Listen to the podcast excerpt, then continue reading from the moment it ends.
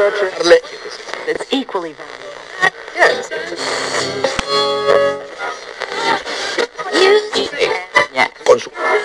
Yeah.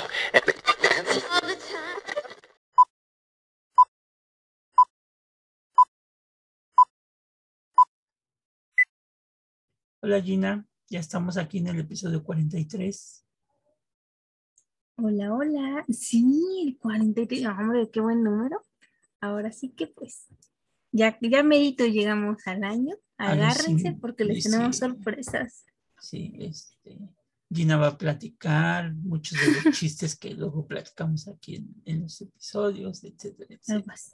Ya tenemos un especial. Van a ver. Está bien, me parece perfecto. Pues bueno, Gina, los micrófonos son todos tuyos. Como ya lo saben, y si no lo saben, porque esta es la primera vez que nos escuchan, no se preocupen, para eso están los anuncios parroquiales.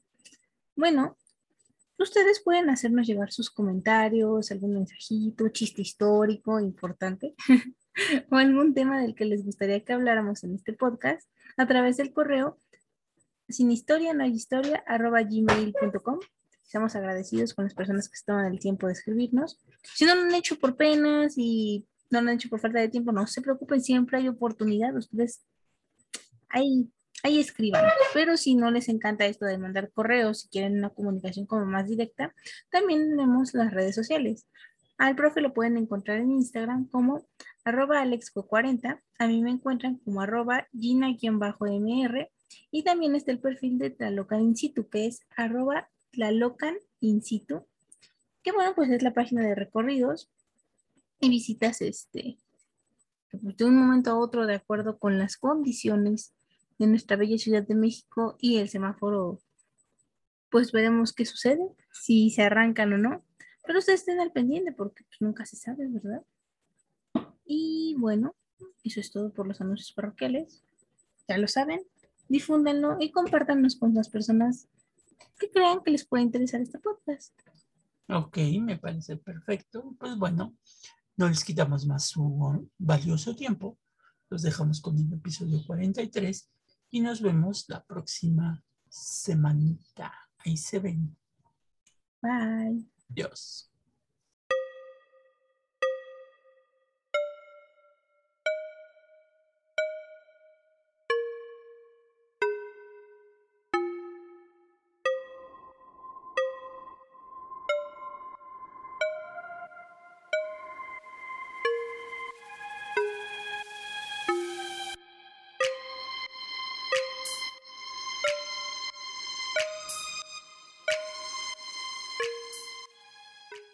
Bienvenidos al nuevo episodio de Café con Aroma de Historia, una narración histórica donde un servidor, Alejandro Godínez, le contará a Gina Medina y a los presentes un evento anecdótico de la historia de México que no encontrarás en otro lado y que podrás disfrutar mientras te tomas un buen café con nosotros.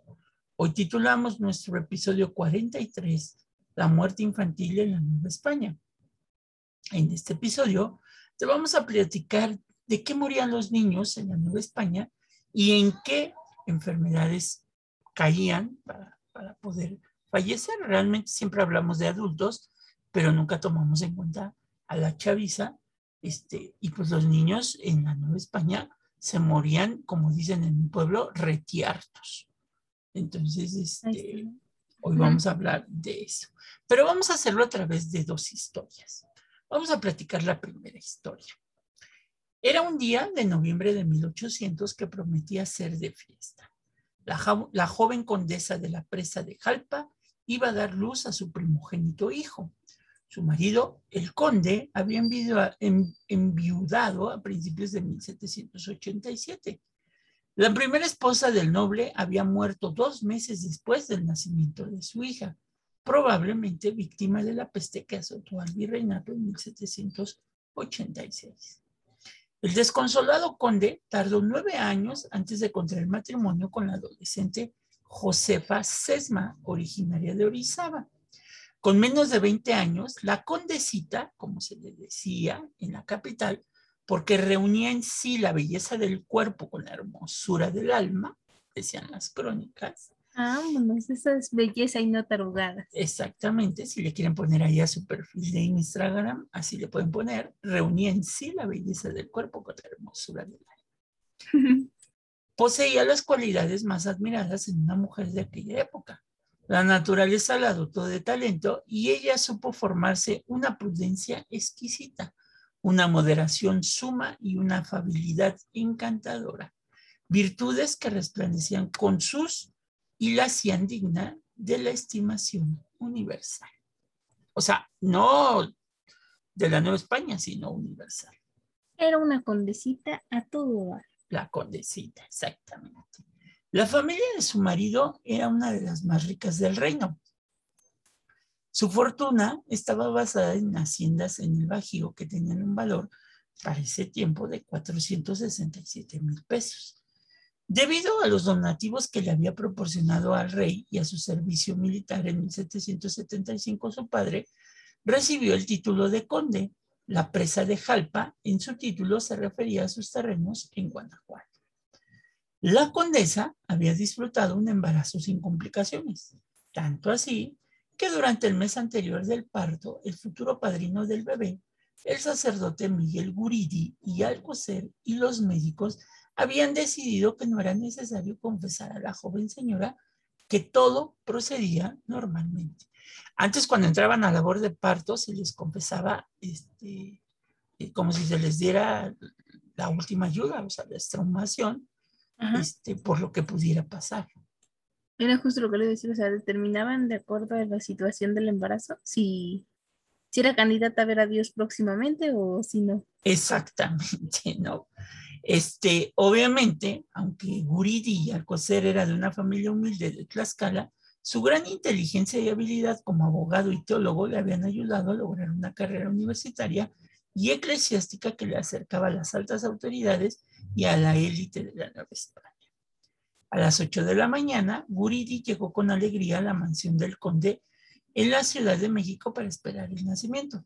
También se congregaban, congregaban perdón, parientes y amigos de los esposos en los principales salones. O sea, imagínense todo el mundo reunido en el parto, este, en la casa, mientras aquella estaba en, esta labor, ¿no? Estaba pariendo chayotes, más que ni en ese momento le parecían chayotes. Exactamente. Poco tiempo después le avisaron que la joven ya estaba pariendo felizmente la madre de la condesita invitó al sacerdote a quedarse para comer y bautizar de una vez a la criatura en la tarde. Cinco años después, el clérigo escribió en su, diario lo que aconteció. Cito. A todos se nos hacían horas los instantes y no salía persona de las piezas interiores. A quien no preguntásemos al estado de la parturienta, que continuando en sus dolores no acababa de salir de su cuidado. En entradas y salidas, en mensajes y preguntas se nos fue la mañana. A las 12 del día me llamaron y me pusieron en la puerta de la recámara para que entrase. Cuando me avisasen a echar el agua a la criatura que temían se ahogase.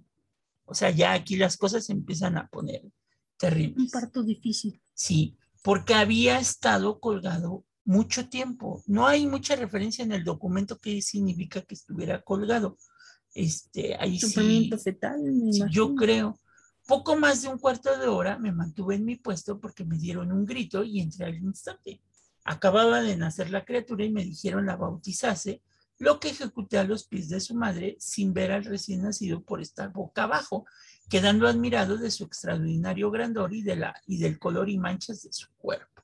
¿no? O sea, ya me imagino a la mujer ahí pariendo y esté todavía viendo ahí, ¿no? La, Exacto. La condesita echada sobre el respaldo de la silla de parir, porque estaba en una silla, acuérdense que antes no era en una cama, en una silla. Este, Más incómodo todavía, ¿no? Sí, bueno, por ejemplo, ella todavía estaba en una silla, pero eh, este, Juana I de España, Juana la Loca, estuvo a Carlos I de España en un baño, entonces imaginen, en una letrina, porque ni baño, ¿verdad? Ay, Jesús. Ay, Jesús de verdad. Qué bueno que ha cambiado todo esto. Este, obviamente, sobre el respaldo de la silla de parir no podría ver al hijo que tenía en los pies. Y así preguntó si estaba muerto y respondiéndola que no. Replicó, pues, ¿por qué no llora? porque está como adormecido, le dijeron. Con haberse mantenido largo tiempo y que no siempre lloran las criaturas luego que nacen. Esto en la actualidad ya es un hecho consumado que las criaturas tienen que, llorar, ¿no? Por eso era mucho el, para respirar. que el médico les da la, nalgadilla, ¿no? Este, en el, al momento que nacen. Este, algunas le pasan hasta una hora sin hacerlo, ¿no? Decían los médicos de ese momento. Ah, Semejante respuesta no, chocó a la no checó a la condesita porque era primeriza y una joven tierna y sin experiencia alguna, pero el amor de la madre no le permitía apartar su imaginación del fruto de sus entrañas, repitiendo sus preguntas, por lo que, eh, por lo que al chico, a la eh, por lo que obviamente pidió que todos salieran de la recámara de forma inmediata. Se aplicaron luego cuantos remedios sugiere el arte hasta que, reconocido por el facultativo, se declaró cadáver, inclinándose a creer que no había alcanzado el agua del bautismo por haber nacido muerto, a lo que se atribuyó la dificultad y tardanza en el parto. Me amargó sobremanera la especie y, contristó toda la casa al ver que apenas había logrado sus deseos de un varón sucesor del vínculo cuando esto se frustraron. Pero escondimos nuestro sentimiento y nos volvimos a la madre que aún no había arrojado las secundinas, o sea, me imagino que la placenta, ¿no? Santo cielo, entonces sí fue sufrimiento fetal y pues obviamente esto derivó en la muerte del producto. ¿Qué es? Explicarles para los que no sepan. Ah, ok, sí pues el sufrimiento fetal es cuando está la madre, todavía el, no se le denomina bebé porque está dentro del útero, entonces es el feto, tiene un problema la madre o el feto en cuestión. Puede ser, yo me imagino, ¿sabe? Por la descripción que da, que quizás con el cordón umbilical estaba como intentando ahorcarse el bebé, o sea, obviamente no lo hizo consciente, pero se estaba ahogando y eso le quitó posibilidad al momento del parto, pues obviamente que naciera vivo, ¿no? Porque aquí demuestran que entonces nació muerto. Y pues como es primeriza, es que en los casos primerizos no soy médico, pero pues todo, todo el mundo tiene alguna tía, una abuelita, una mamá que la conoce una amiga que te cuentan el caso.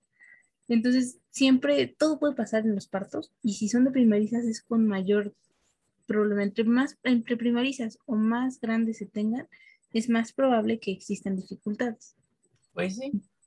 Consternado por la muerte de su ahijado y por la tristeza de su comadre, Guri de Alcocer decidió abandonar el cuarto de la condesa. Pues ya no había mucho que hacer. Pero me lo, como él dice, cito, pero me lo embarazó la marquesa de Sierra Nevada, tía carnal de la condesita, la que me acercó tomándome de un brazo y diciéndome, de aquí no se despegue usted porque puede ser necesario. La parida ocupaba su silla, a sus pies estaba sentada la partera, a su lado derecho se había puesto hincado el cirujano, yo en pie al izquierdo y a la redonda los domésticos y criados.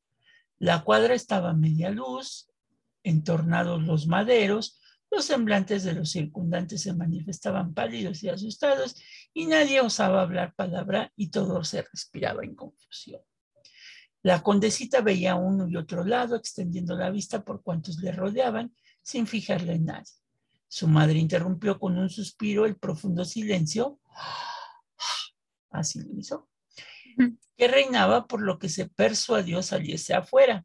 Yo, como los demás, no despegaba los ojos del rostro de la doliente, que vi irse desfigurando, convirtiéndose en amarillez sus hermosos colores la, escena es triste y patética, ¿verdad?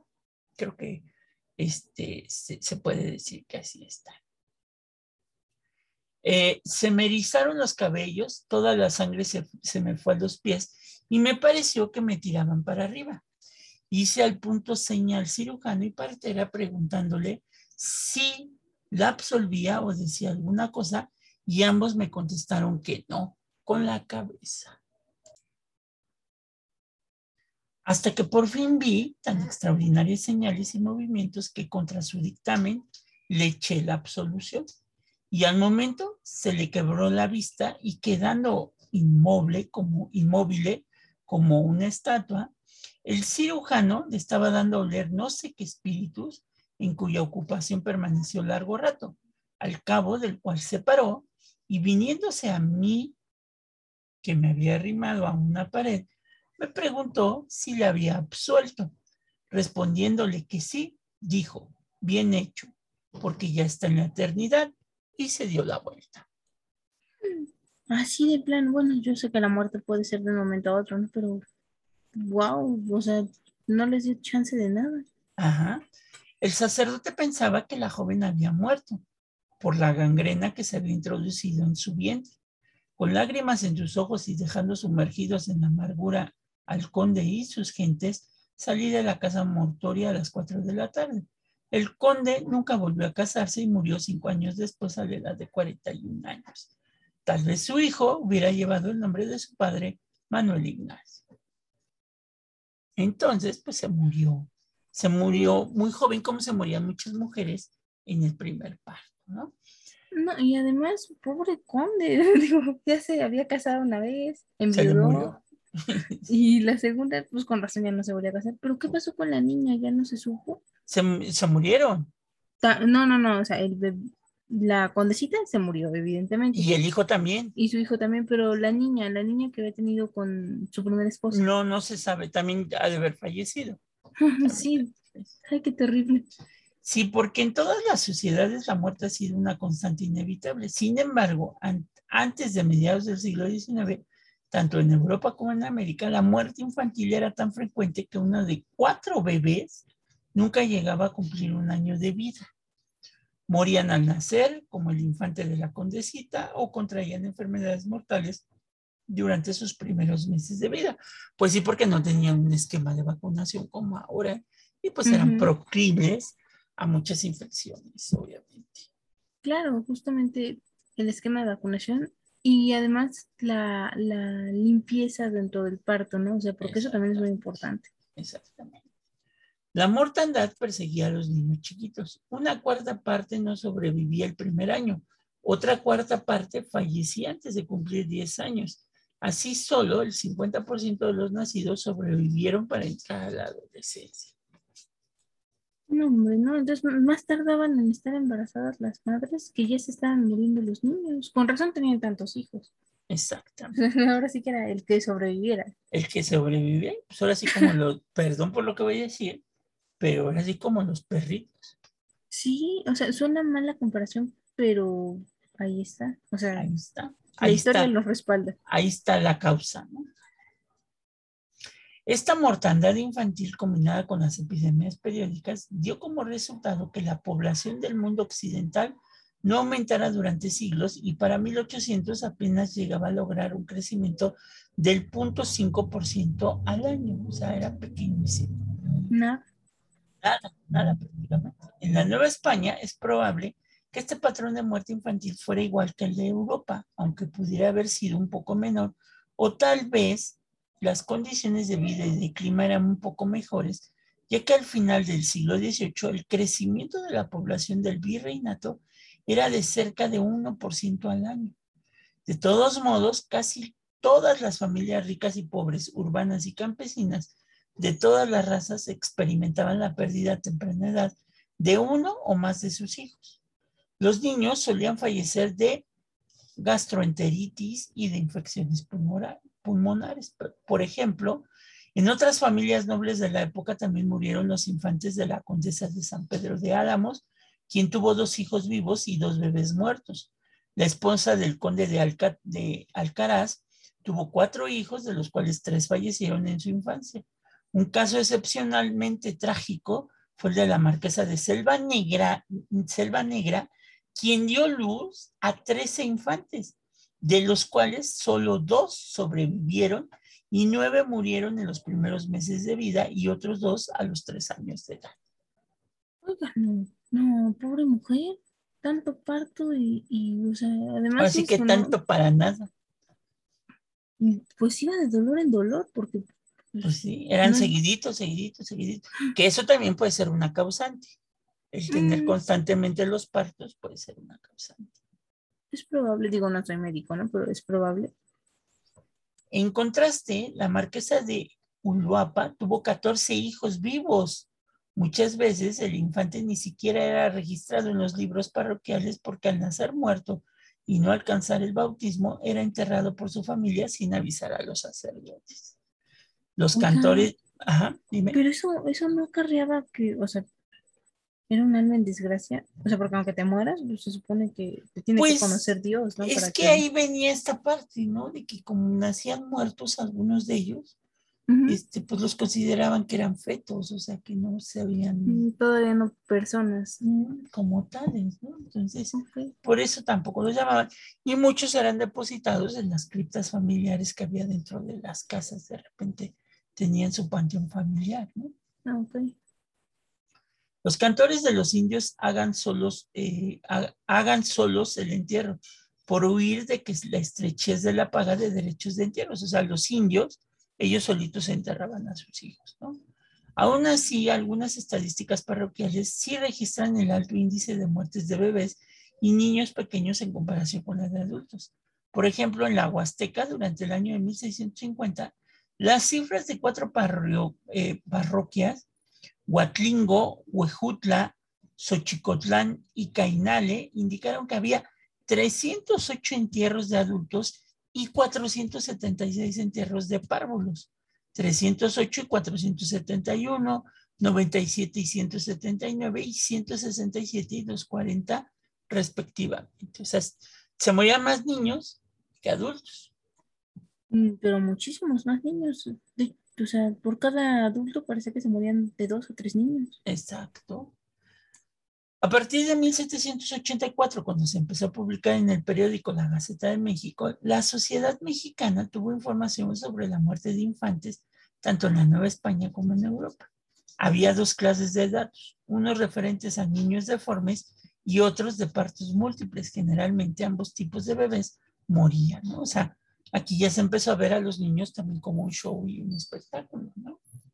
No, o sea, eso está mal, ¿no? Si lo hablamos con cosas médicas, pues sí es lógico. De hecho, es parte de el por qué si tienes trillizos desde mellizos o gemelos a trillizos, es peligroso, es un embarazo de riesgo precisamente por eso, ¿no? Porque pues, el espacio en el útero es menos, entonces uno de los dos puede salir más perjudicado que el otro.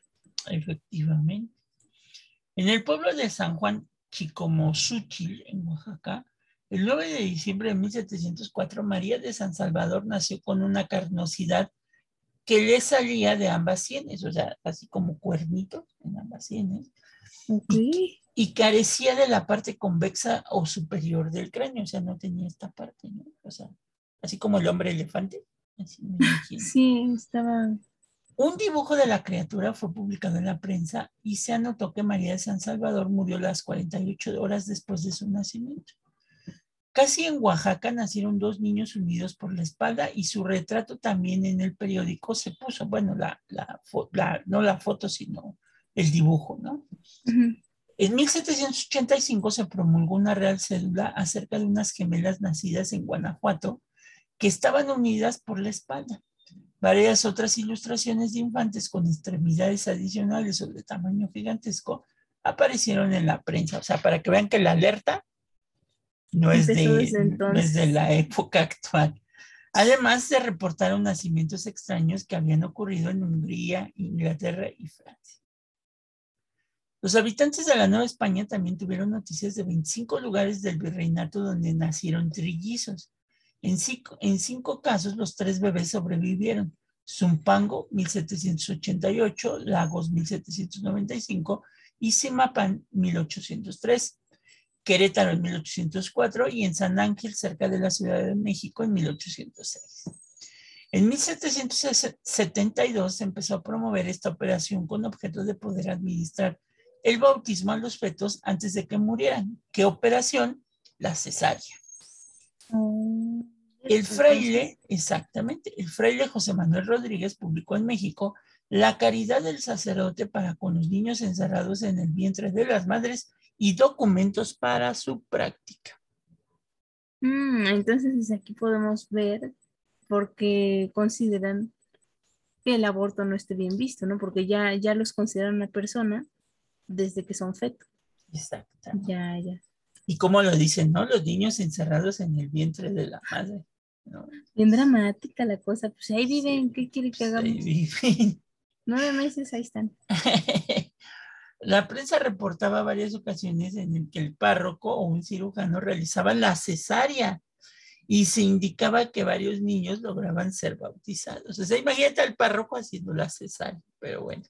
Bueno, a lo mejor los primeros sí estaba más rudimentario, ¿no? Quiero pensar que los posteriores pues ya estudiaron medicina o tenían nociones de... Por otro lado, a los infantes muertos en costumbres, eh, en, muertos, perdón, era costumbre vestirlos como ángeles, práctica que continuó después de la independencia y aún en el siglo XX. Las coronas generalmente eran de azares y el vestido blanco con encaje, y se cubría el cadáver con flores y con hierbas odoríferas, y se ponía una palma en la mano del niño, ¿no? Porque había muerto sin pecado como tal, ¿no? Bueno, sí con pecado, pero sin, sin cometer otro pecado más que el que traía de naturaleza, ¿no? Ah, pues solo nacer. Después del parto, para las madres era práctica generalizada meterse en los temazcales. Cuando se bañaba alguna mujer de primer parto, adornan los temazcales con tochomites, colores, algodones blancos y lana porque creen que no haciéndolo no proseguirán pariendo. Se efectuaba el baño en el temazcal el octavo día después de su parto. Según el monje italiano Juan Irione, el temazcal consiste en un horno hecho específicamente para el propósito, aunque parecido a los usados para hornear el pan, ¿no? Cuando una mujer quiere entrar al temazcal, se le calienta un calor moderado hasta el nivel en que la convaleciente de haber dado a luz pudiera aguantar. Ella entra al temazcal totalmente desnuda y dentro de poco está bañada completamente en sudor. Las mujeres que la atienden rocían su cuerpo con agua fría, causando a la paciente dolor porque siente que las gotas son como carbones ardientes que se los echan encima. Las compañeras de la madre seguían echando agua y causando sudores por el tiempo que la mujer pudiera aguantar. Luego, ella sale del temazcal tan exhausta y débil que casi no puede sostenerse de pie, sino con un gran esfuerzo. Se le acuesta en cama, dándole algo para beber y así termina el tratamiento. De hecho, muchas de las licencias dadas por el gobierno para abrir un temazcal público fueron otorgadas a mujeres, quienes se comprometían a tenerlos solo para el sexo femenino, sin permitir la entrada de los hombres, prohibición que no siempre era respetada, a juzgar por las quejas de varios sacerdotes y autoridades civiles. En el siglo XVIII, tanto mujeres como hombres utilizaban los temazcales como lugares terapéuticos, pero también de relajamiento y diversión. Otro caso. Mariano Aldama nació en la Ciudad de México en una familia de artesanos pobres. A la edad de ocho años, su madre, quien había enviudado, solicitó al Colegio de Infantes de la Catedral que su hijo entrara como alumno. Presentó el acta de bautismo del niño donde se certificaba que era español, hijo de legítimo matrimonio. O sea, si no hubiera sido, no entraba. No entraba. Ah requisitos básicos para ser admitido en el internado. Además, llenaba las exigencias de saber leer, escribir y tener buena voz. Con sus 15 compañeros, Mariano, Mariano, vestido con el uniforme de la escuela, un manto largo de paño encarnado y beca, el restola azul, acudió y estudió la lengua latina, canto llano, canto figurado y contrapunto y siguió perfeccionándose en las primeras letras y en la doctrina cristiana. Además, aprendió a tocar el violín, habilidad que le serviría cuando cambiara de voz y no pudiera continuar como cantor en el coro de niños. Otro posible destino al terminar en el coro era estudiar en el seminario al ser la carrera eclesiástica la elegida por varios de los alumnos.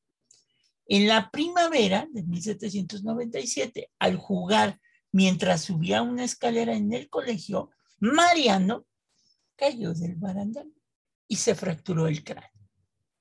Un mozo del... Sí, valió. Un mozo... Mariano. Un mozo del colegio lo cargó hasta su cama. Su estado era grave y casi no pudo tomar los huevos y el aguardiente que le administraron. Al día siguiente, ah, porque para cuando te caías de cabeza te daban de, de comer los huevos crudos. Ah. tenías que comer el huevo crudo. ¿Y cuál era el propósito? Bueno, ¿qué se pensaba que hacía? Te sanaba la cabeza rápidamente. Se pegaba con el huevo. Y aparte les daban aguardiente. O sea, que no te duela, ¿no? Se te no el te dolor. duela, efectivamente. El día siguiente, el cirujano Manuel Moreno, profesor de anatomía y operaciones quirúrgicas en el Colegio Real de Cirugía, llegó para recibir al paciente y recetarle plantas medicinales y una lavativa. O sea, el chamaco se cayó del cráneo y le iban a aplicar una lavativa. No, le va a arder hasta la conciencia. Cada día regresaba Moreno para ponerle vendas y cuidarlo. Le administraba vino y un mozo velador se quedaba con Mariano durante la noche. Pero Mariano empeoró. Le aplicaban bálsamo y miel batida en agua de rosas, pero todo fue un inútil. No, pues traumatismo craneoencefálico y Sí. poniéndole mielecita, pues nunca. El 22 de abril, 11 días después del accidente, Mariano murió a los 12 años de edad. El costo de su curación fallida fue de 13 pesos. El costo de su sepultura fue de 30 pesos y consistió en velas para el cadáver, el alquiler de un paño negro para la capilla, la caja blanca para el niño muerto, el pago de cuatro mozos veladores alrededor del ataúd, la limosna a los trinitarios pobres que acompañaban la procesión, que era el gasto más alto del funeral, la cera para las velas y cal para el cuerpo. En vida, Mariano había participado en otros funerales. Él como cantor, junto con alumnos de otros colegios, especialmente del Hospicio de Pobres, quienes solían marchar en procesión cuando llevaban a un muerto a su entierro, recibiendo unas monedas en recompensa por sus servicios. En el mismo año de su fallecimiento de Mariano, 1797, varios muchachos murieron mientras volaban papalotes. Se subían a las azoteas de sus casas y vecindades y al estarse divirtiendo con el movimiento de los cometas, se tropezaban y se preci- precipitaban hacia la calle perdiendo la vida. El virrey Branciforte, cito, con demasiado sentimiento se consternó por estas funestas desgracias, dolorosos sucesos y tragedias que significaban la pérdida de una persona que podría ser útil al Estado y al triste dolor de sus familias privadas de sus esperanzas. Preocupados por las consecuencias nefastas para la sociedad y para los padres de los niños, el gobernante prohibió absolutamente la diversión de volar papalotes en las azoteas. Bueno, es que en qué cabeza cabe dejar a alguien volar un papel. Bueno, sí, ya. En las cabezas de las personas no hispanas cabía la idea de dejar a un niño volar un papalote en la azotea. O sea, si corres el riesgo estando en barras de suelo de caerte, no, en la azotea seguro que, pues ahí está, ahí está. El objetivo de esta legislación era lograr la conservación de los leales vasallos del rey.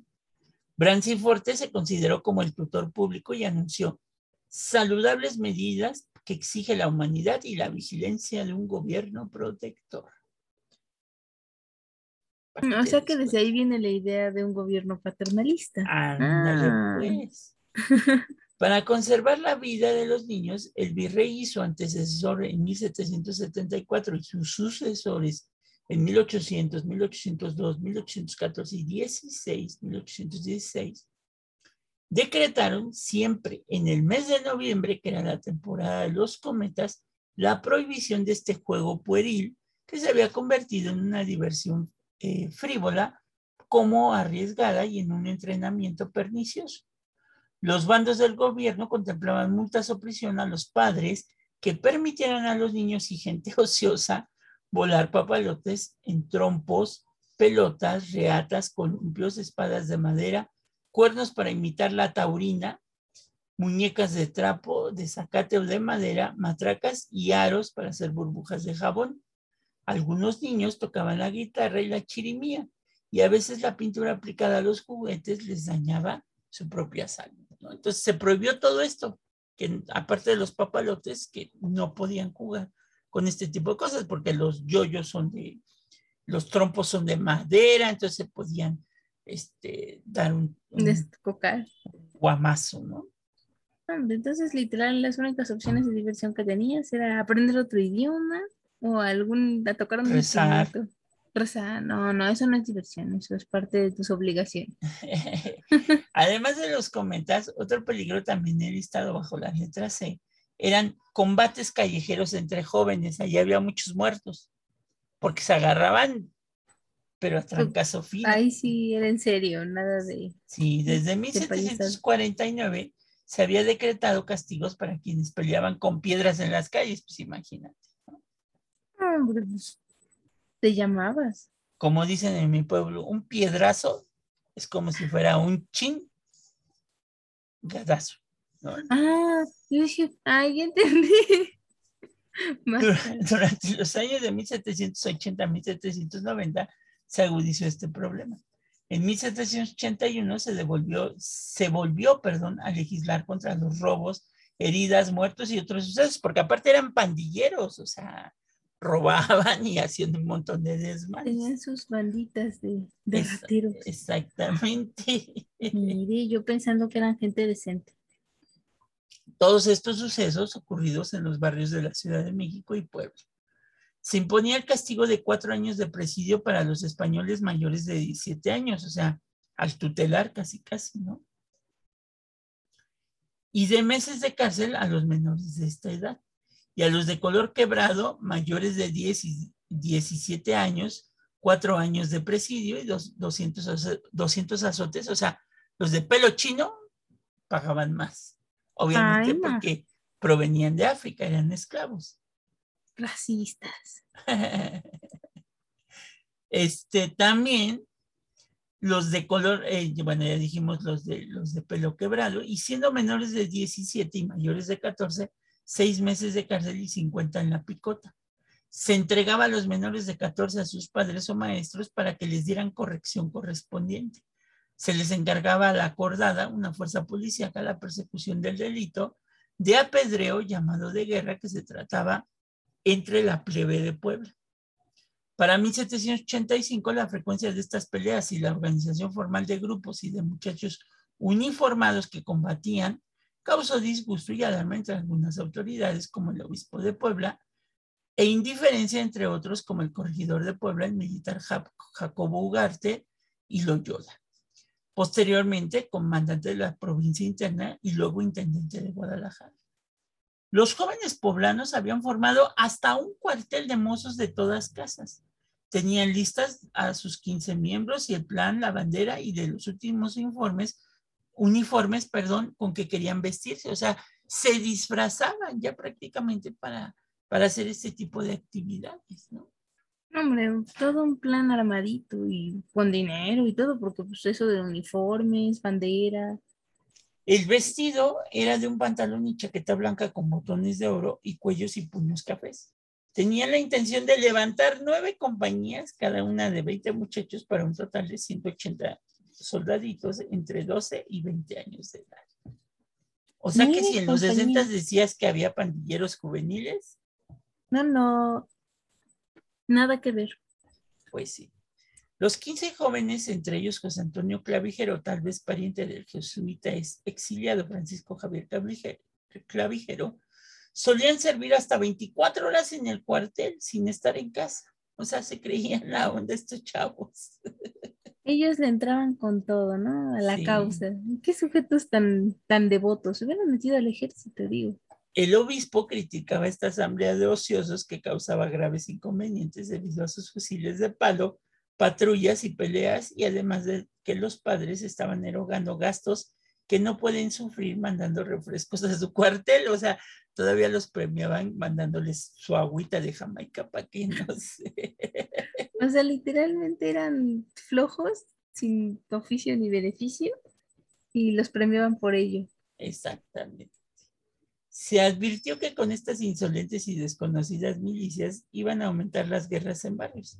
El prelado también se oponía a la mezcla de jóvenes de los distintos grupos, o sea, que no se podían mezclar. Opinaba que se debía de dar diversa educación a las castas que a los españoles o indios puros. Observaba que en el cuartel todos eran gente de color y ni uno de cara blanca, o sea, esa era su queja. Mejor sería que los chicos de este des- destinado capricho se dedicaran a leer y escribir y los adolescentes se inscribieran en regimientos provinciales. O sea, la solución era volver a pues, precisamente al ejército ¿no? de su provincia y ya nada de andar payaseando. Exacto. De hecho, a veces los padres de jóvenes incorregibles y revoltosos los enviaban a las Filipinas para servir en los presidios o trabajar como mercaderes y así librarse de los problemas.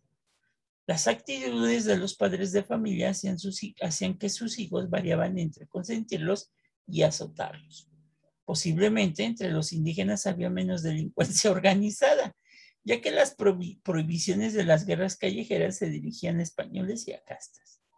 En algunas ocasiones, los padres de indios expresaban su deseo de que los maestros de letras mostraran a los párvulos el amor paterno para de algún modo acariciarlos y no amedrentarlos, o que enseñaran amorosamente a nuestros hijos con un paternal cariño.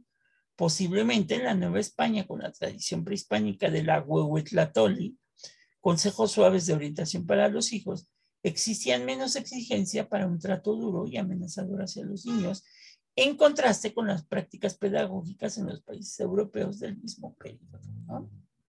Es que sí, ajá. Yo creo que justamente, o sea, no es ni tanto que queme al santo, ni tanto que no lo alumbre. Ahora sí pues que no proteger tanto, pero tampoco ser tan sancionador llegar a acuerdos y si son necesarias las medidas correctivas, entonces sí tomarlas, pero tampoco abusar. Pues sí. Es así que parecía desarrollarse una actitud diferente y tal vez nueva en algunas escuelas, porque también las escuelas fueron un factor para que también se murieran muchos niños. Ah, caray. Y ahorita vas a ver por qué. A ver, a ver. Porque en vez de pensar que la letra con sangre entra, algunos propusieron hacer el aprendizaje ameno y divertido. En 1802 se publicaron Las Fábulas Morales, el primer libro recreativo para niños en México, escrito por José Ignacio Basurto, sacerdote de Chamacuaro, como fue en Guanajuato. En el prólogo, al referirse a los muchachos, el autor señaló, cito, que estas personas son para mí muy respetables. Vámonos. Las, exactamente. Las 24 fábulas presentaban personajes como la tejedora, el hortelano, el pimetre, el viajero y animales, eh, pájaros e insectos del campo mexicano y transmitían humor, tragedia, ironía y consejos. Pero como se anunciaba en el título del libro, todo esto era para la provechosa recreación de los niños que cursaban en las escuelas de primeras letras. El objetivo de la instrucción impartida en la Escuela Patriótica en Veracruz fue expresado en un poema recitado en la ceremonia inaugural de la institución. La diversión y el aprovechamiento, únanse aquí con almas amorosas y al indócil traviesa edad pequeña, juegue sin advertir a qué se le enseña. Con todo y poema. Muy este, adornados en esta institución. ¿eh? Qué veracruzanos. Y aquí viene porque muchos niños murieron en la escuela. Bueno, no en la escuela, fuera de la escuela, pero por culpa de la escuela. Sin embargo, tratar a los niños con amor y ternura no era la costumbre en muchas escuelas. Era común darles azotes a los alumnos desobedientes, pegarles con la palmeta, el sombrero de burro como en una carta supuestamente escrita por unos niños aplicar la disciplina del alambre, de pergamino, de cuero, de mecate, de diario o de gala. O sea que estaba permitido que les dieran sus, sus azotes, ¿no? No, no, eso no, no está bien. O sea, le digo, ni tanto que queme el santo, ni tanto que no lo alumbre. Pues sí, porque, y aparte cuánto tiempo, ¿no? Porque la ley es de los años 90 que protege a los niños, niñas y adolescentes, ¿no? Sí, sí, antes no.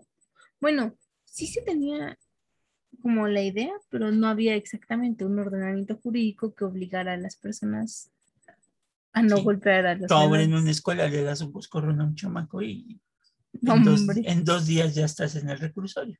¿En dos días? ¿A las dos horas? bueno, en dos días en lo que te encuentran, porque te escapas y no te encuentran. Ándele, sí, sí, bien aclarado, bien bajado ese balón.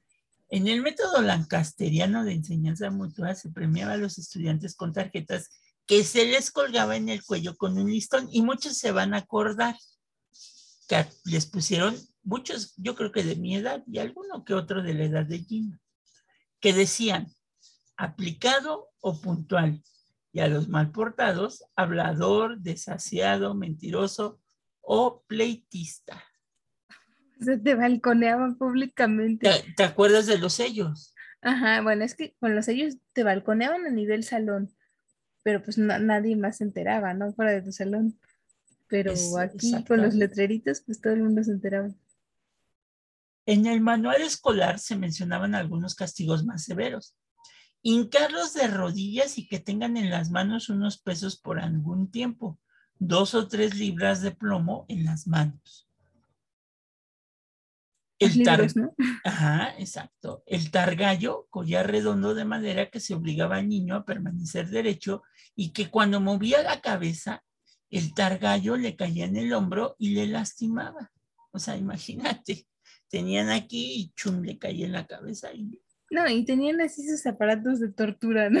Sí, sí, sí, porque este, fíjate que tenían otro que le llamaban la corma, que era un pedazo de madera pesada que se ataba a un pie para que le hiciera difícil caminar. O sea, literal era de acuerdo a la falta que estabas haciendo, el profesor determinaba qué te tocaba. Exactamente. El cepo con suficiente número de agujeros para, la para los diversos tamaños de los niños. Sí, o sea, haz de cuenta que les ponían una tabla de madera con un agujero aquí, como, como criminales. ¡Qué medieval! Oiga, no. Sí, muy medieval. Este, y el más temido de todos, el saco, que se ata a su pescuezo. Se cuelga de dos cordeles del techo de las escuelas a la vista de todos, en donde permanece en suspenso por algún tiempo. O sea, lo amarraban así, y así quedaba. O sea, literalmente estos castigos eran tortura física y tortura psicológica. Exactamente. ¡Qué bárbaros!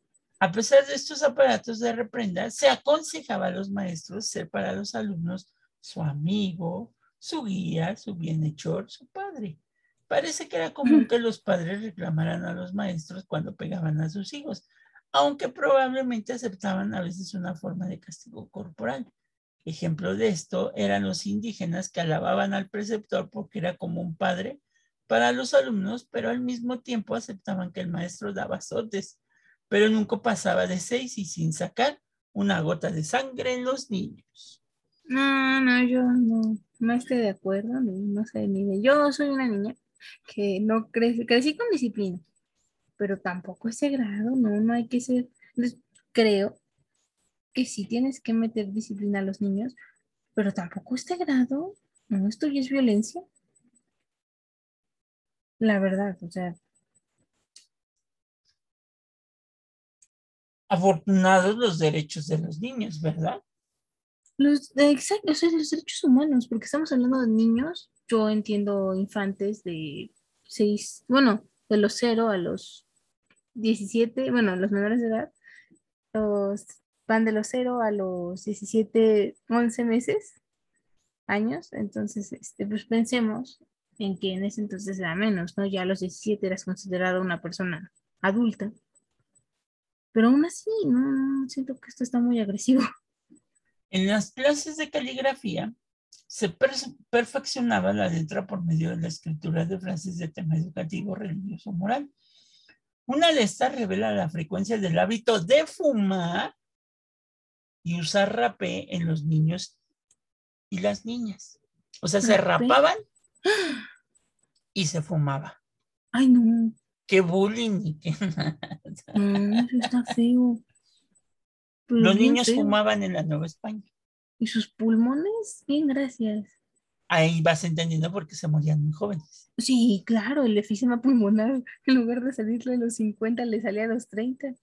O sí, Que sí usen de llegaba. tabaco de humo los muchachos más rapaces en quienes de ningún modo en medicina, sino mero vicio y que de resultas de esto traigan los dedos medio tostados. O sea, ahí los detectaban, ¿no? Porque traían sus dedos manchados. quemaban. Alejandro de Humboldt comentó que en comparación con Perú, en México el uso de fumar es mucho más común, incluso entre las mujeres y niños. También el viajero Illarone observó la frecuencia del uso de cigarros entre hombres, mujeres y aún niños. Y todo el mundo en la calle o en la casa, la primera cosa que hagan es ofrecerle un cigarro. Bueno, eso cada quien, ¿no? Hasta la fecha siguen siendo regularmente, bueno, yo recuerdo que la primera vez que alguien te ofrece un cigarro es aproximadamente por la secundaria ya está en ti en tus valores a ver si, si aceptas o no. Pero pues yo les aconsejo, cuiden sus pulmones. Vean, por ejemplo, en estos momentos es muy importante tener los pulmones con la capacidad al 100. Pues, por Pues favor, sí. cuídense. Para alejar a los alumnos de los vicios y encaminarlos a la virtud, se ponía como modelos, además del niño Jesús y la Virgen María, a dos moradores de la Nueva España. Para los niños indígenas, la persona a quien debían imitar era Salvadora de los Santos, una india otomí, quien vivió en 1700 a 1763 y dedicó su vida a la ayuda de un grupo de beatas carmelitas en Querétaro.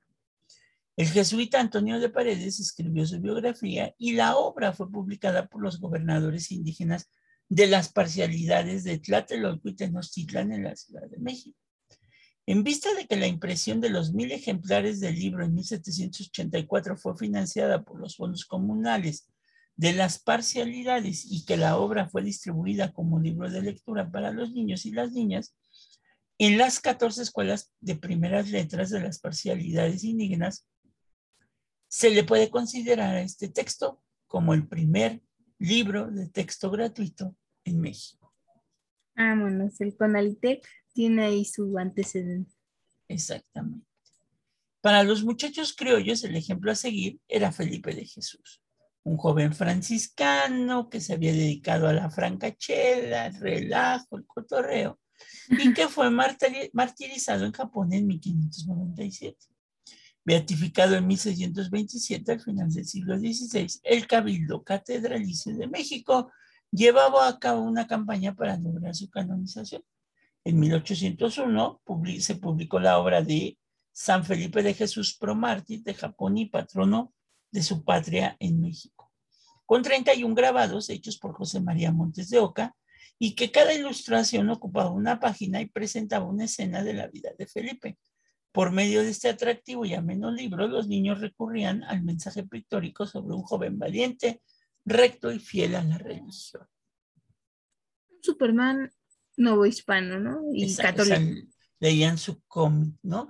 Pero acuérdense que San Felipe de Jesús fue un niño muy travieso, al grado de que su nana decía que él, que ella no, ella no iba a vivir para contarlo, pero el día que en su casa tenían una zarza, este, una zarza mora, y ella dijo, no, una higuera, era una higuera, higuera.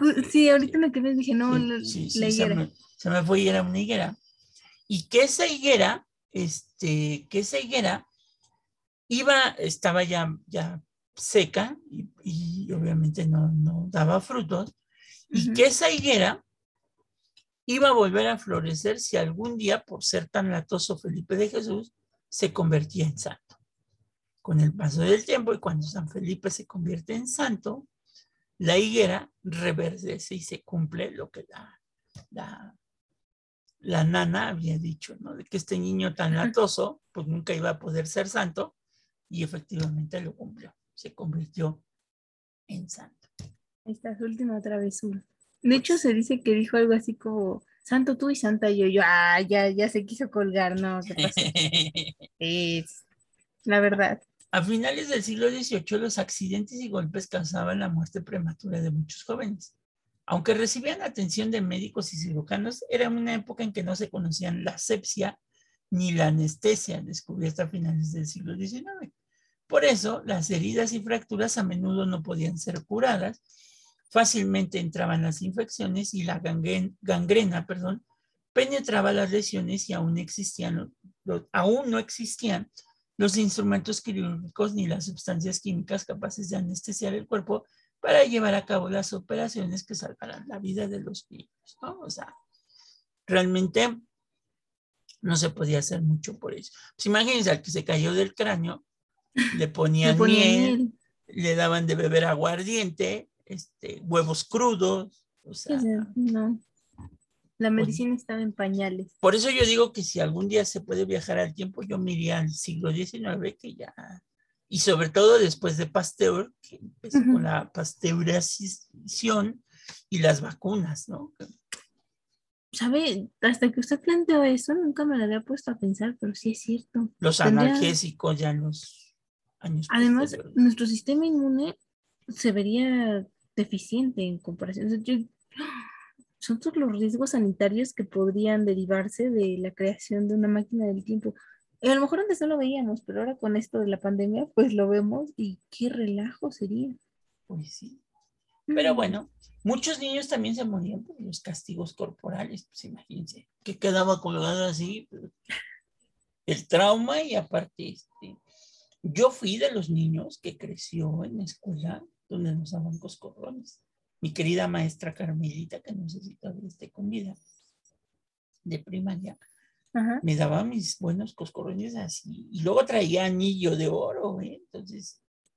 Ahí le quedaba grabado en el coco. quedaba grabado el, el- o el jalón de patillas, o el jalón de cabellos, de greñas, o el borrador que volaba. Ah, Este, no. y lo más, sí el, el bullying que se les hacía a los niños con los sellos, ¿no?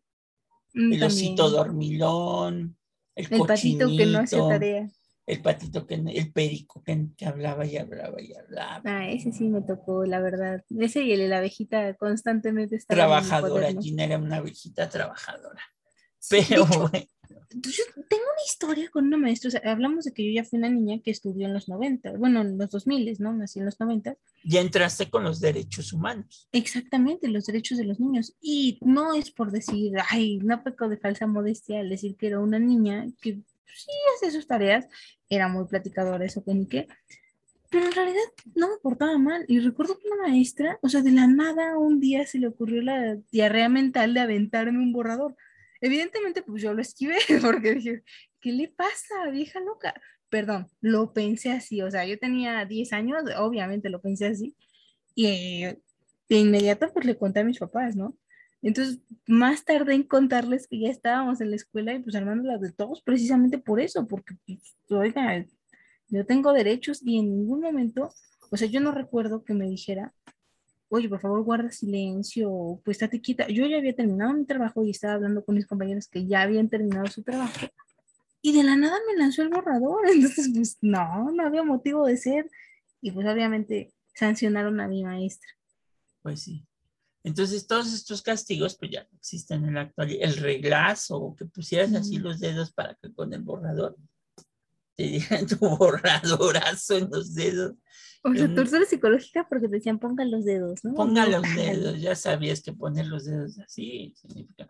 ¿Por qué? Porque cuando llegabas a tu casa, pues pasaba lo mismo si te portabas. O sea, la abuela y la mamá pues, sacaban siempre la cuchara y pues un buen cucharazo, el papá el cinturón. No, no. Qué bárbaro. Le digo, ni tanto que quema el santo, ni tanto que no lo alumbre. Sí, estoy de acuerdo en que debe haber rigor en la educación hasta cierta edad, porque ya se supone que estás formado, ¿no? En valores. En educación sabes lo que se puede hacer y lo que no. Entonces, siento que esto es en tendencia a ir mejorando con el tiempo. Entonces, pues hablamos de que si en los 90 ya se decretó los derechos de los niños y niñas, no hay que olvidar que por cada derecho que se nos otorgue hay una obligación. Es muy importante porque todos los niños dicen, ay, los derechos, sí, pero por cada derecho hay una Sí. obligación. Y me acuerdo que la maestra Carmelita decía que cuando yo no quería ir a la escuela, Ajá. una vez lo hizo. Llegó a mi casa con una cobija. ¡Qué miedo! Porque la abrieron en tu casa. Pero por una cobija, o sea, se quedó a dormir en su casa. No, para que me tapara si se me sentía yo mal, pero que tenía yo que estar en clase. No, bueno, Yo creo que de ahí me formó para que ya con el tiempo, cuando me enfermaba de gripa, Ajá. esta ahora ya no se debe de hacer, pero antes cuando me enfermaba de gripa, o sea, me iba con temperatura y todo a trabajar. O sea, porque yo creo que en mis recuerdos muy, muy personales y muy íntimos, recordaba a la maestra Carmelita que venía con su cobija. Estaba ahí, no, no voy a ir a trabajar y veía todavía la puerta. Tac, tac, tac, no. Exactamente. Párate, párate, Alejandro.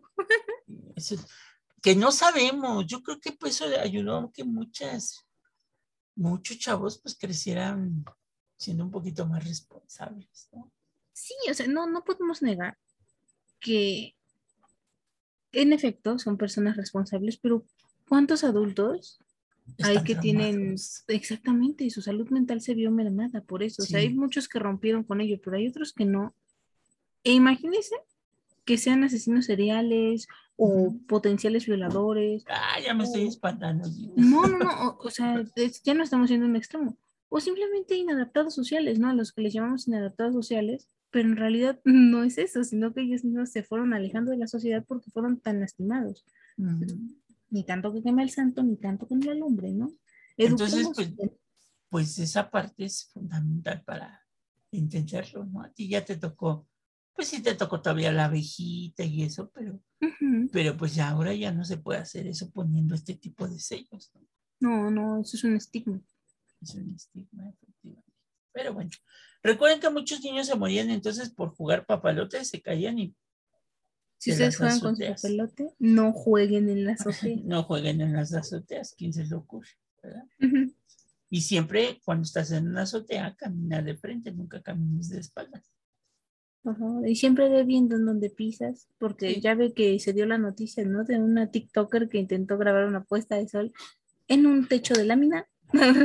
es mera lógica lo que iba a suceder. Y ya no grabó la puesta de sol, pero ya acompaña al sol como guerrera. Me imagino, digo. Se pasa. Una metáfora prehispánica. O sea que ahora sí vio la luz Una manera de verlo. Y no del sol precisamente. Pero bueno, pues los dejamos. Aquí terminamos con el ep- episodio número 43 y pues ya. Recuerden que, bueno, pues afortunadamente ahora ya hay medicamentos que nos curan de estas enfermedades. ¿Va? Nos vemos. Gina. Bye, profe. Nos escuchamos la siguiente Y semana. no, y no jueguen papalotes en la azotea, por favor. Por favor, no. Sale. Bye. Bye.